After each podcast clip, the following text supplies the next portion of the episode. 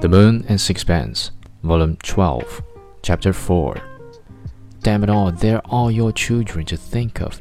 They've never done you any harm. They didn't ask to be brought into the world. If you chuck everything like this, they'll be thrown on the streets. They've had a good many years of comfort. It's much more than the majority of children have.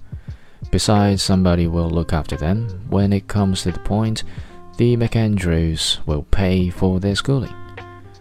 But aren't you fond of them? They are such awfully nice kids. Do you mean to say you don't want to have anything more to do with them? I liked them all right when they were kids, but now they've grown up, I haven't got any particular feeling for them. It's just inhuman. I dare say. You don't seem in the least ashamed. I'm not. I tried another tack. Everyone will think you a perfect swine. Let them.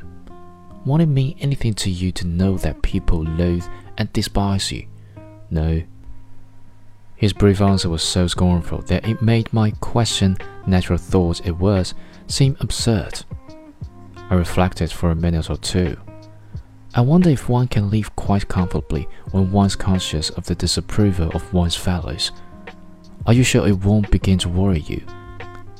Everyone has some sort of conscience, and sooner or later it will find you out.